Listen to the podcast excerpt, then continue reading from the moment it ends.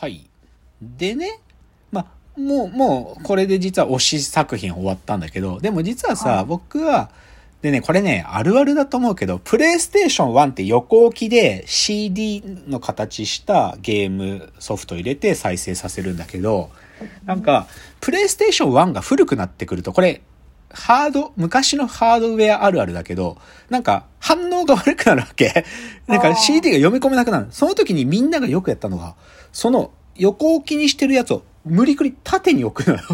こ安定感超悪いんだけど、縦に置くと、なんか読み込めるっつって、僕も最後の方ずっと立ててやってたの。グラグラしない。へで、でね、実はそれがさ、これわざとなのかなソニーがその次に出したプレイステーション2、黒い筐体の。これが横に置いても縦に置いてもいいっていうデザインだったのよ。ーうん。まあこれはなんかす収納の理由だと思うけど、横置きでも縦置きでも、今もそうだよ。プレイステーション4とかも横置き縦置きどっちも OK なんだけど、うん僕この読みはね、そのプレイステーション1の時に読み取りがちゃんとできなくなった時みんながこぞって立てたってことに由来してんじゃないかと。僕は勝手なそういう想像してる。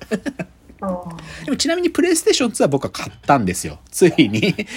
もらうとかじゃなくて、あの大学生で、あ、そろそろ2やってみたい。ウィニングイレブンも新しいタイトルやりたいと思ったから2買うんですよ。うんうんで、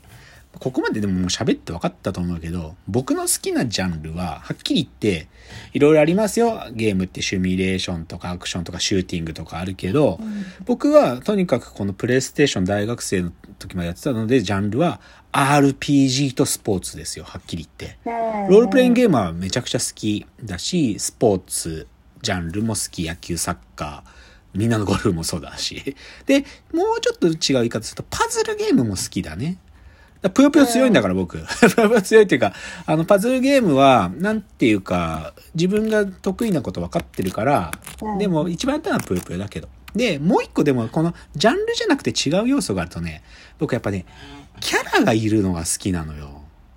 なんかキャラがいるってどういうことかっつうと、なんていうかさ、あんまりこうキャラ立ちしてない、飛行機乗ってシューティングで敵倒すグラディウスみたいなのとかあるんだけどさ、ああいうのじゃなくて、やっぱり国尾くん、なんかヤンキーの国尾くんとかさ、ナイトガンダムとか謎の存在とかさ、ゴエモンみたいな江戸設定みたいな、そういう変なキャラがいる方のが気持ちが入るのね。だかうんら、なんか人気タイトルっていうよりかは、ゲームが生んだ変なキャラクター。が出てくる方が好きなんだろうな、子供の頃ね。うん、そういう話で。だか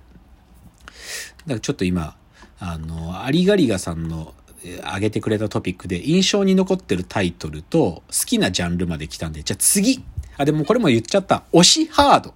推しハード。はいで、これはもうね、はっきり言って一択、ププレステ2です。もう、プレステ2が一番好き。で、なんでかっつうとね、時代の転換点に現れた、プレステ2は。どういう意味かっていうとね、DVD が見れるようになったんですよ、プレステ2によって。うん。プレステ1はただ単にゲームするための筐体だったんだけど、はいプレステ2は真っ黒いハードウェアだったけど、DVD が入れられたんだよ。で、DVD が見れた。ではい、ぶっちゃけその頃ちょうど、V、ツタヤでレンタルできるものが VHS から DVD に変わる時だったのよ。これが何より嬉しかったんだよね。うん。まあ、ちなみに今もプレステ4でも DVD、ブルーレイは見れますから。で、してそのデザインも素敵だった。やっぱりさっきのプレステ1を立てた後の縦置き可能なデザインこれ勝手な僕の推測だけど、そういうこともあったんで、だから僕のめっちゃ推しハードはプレステ2。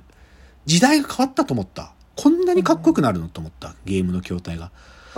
プレステ1まではなんかちょっとやっぱおもちゃだったよね。おもちゃじゃなくなった、はっきり言って。なんか、ブルーレイディスクプレイヤーみたいなかっこいい家電の一個にもうあアップグレードされた筐体が。うんっていうので、プレステ2。で、まあ、すまあ、明らかにグラフィック精度とかも上がるんだけどね。じゃあ次のトピック。好きなゲームクリエイターというのをアリガリガさんのメールで来てたので、はい。それをですね、今日の参考文献のスイッチの中から言いましょう。で、僕はね、なんていうのかな、そんなにゲームクリエイター軸でゲームをそこまでここも、その、大学生の時のプレステ2のゲームやってる時まで意識したことなかったですよ。で、どちらかというとゲームからちょっと離れて、なんていうかな、ゲームジャンルってものをこう俯瞰で見た時に、あ、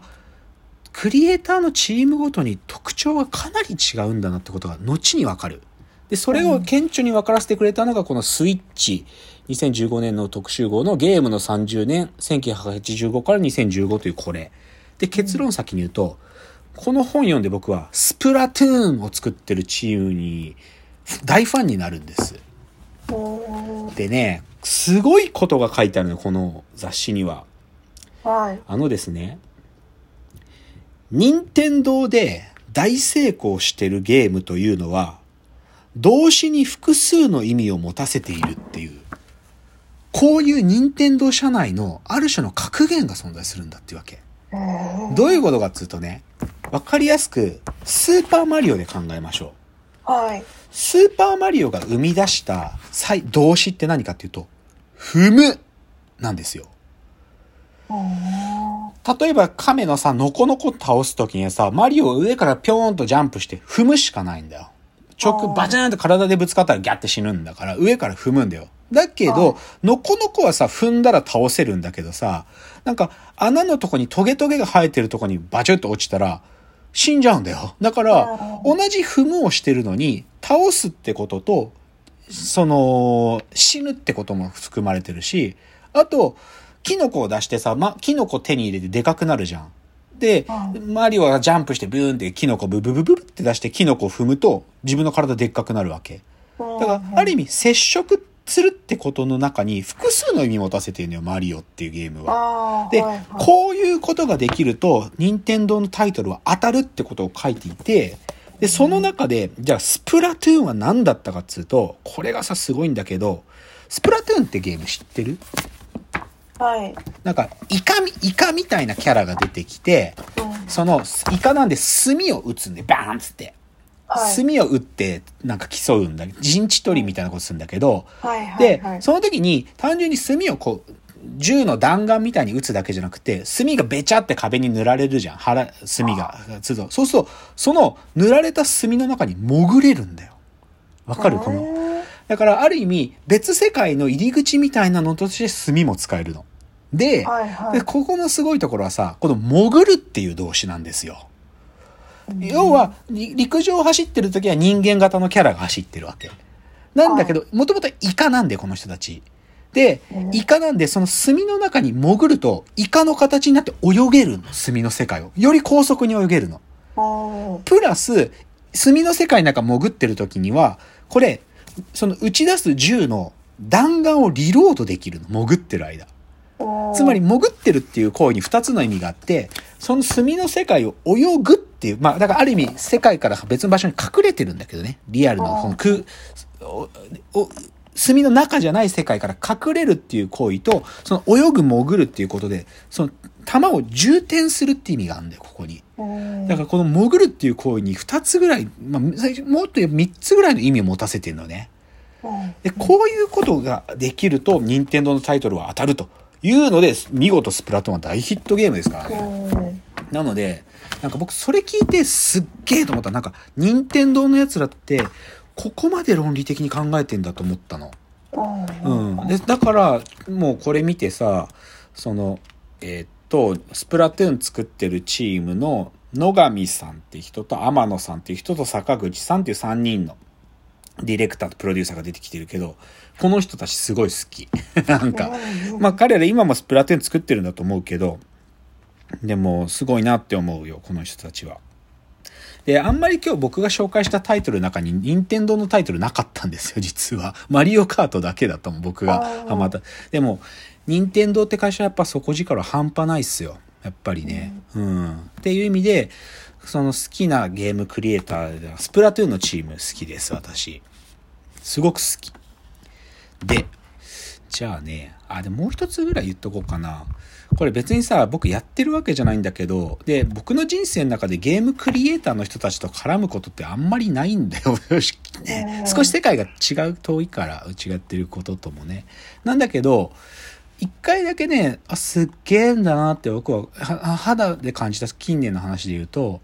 あの、うちの会社って、あの、文化庁メディア芸術祭っつうのがあってさ、毎年、はいそのメディア芸術っていうか、まあそういうエンエンターテインメントの何かに対して賞をくれるってやつなんだけど、